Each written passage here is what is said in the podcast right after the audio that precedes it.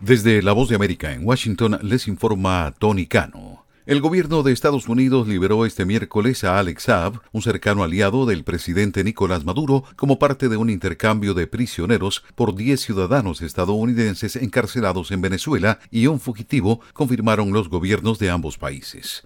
Cadenas estatales de televisión en Venezuela transmitieron en la tarde del miércoles las primeras imágenes de la llegada del avión que trasladó a Saab hasta el Aeropuerto Internacional Simón Bolívar de Maiquetía.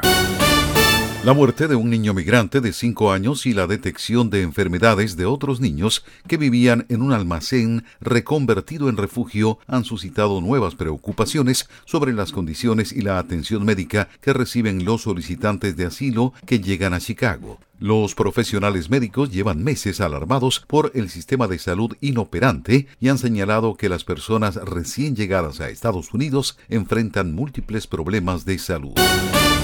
Los meteorólogos advirtieron este miércoles sobre posibles aguaceros e inundaciones en California debido a una tormenta del Pacífico que se desplazaba lentamente. El centro del sistema de baja presión se encontraba a unos 483 kilómetros al oeste de San Francisco durante las primeras horas de la mañana y que se movía gradualmente hacia el sur a lo largo de la costa de acuerdo con el Servicio Meteorológico Nacional. Escuchan una producción de La Voz de América.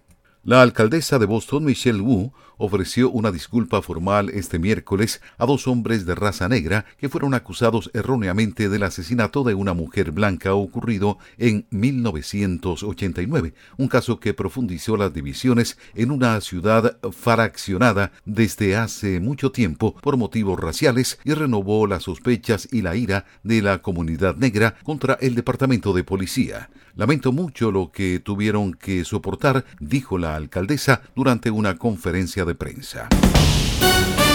Cuando Idaho tuvo un inusual brote de sarampión hace unos meses, las autoridades de salud se movilizaron a fin de evitar que se propagara. Al final, 10 personas, todas de una misma familia, resultaron contagiadas y ninguno estaba vacunado. Esta vez el Estado tuvo suerte, afirmó el director médico de la región, el doctor Perry Jansen. La familia rápidamente se puso en cuarentena y los niños, de antemano, tomaban clases desde casa. El brote habría sido peor si los niños acudieran a escuelas públicas dadas las bajas tasas de vacunación del Estado, señaló.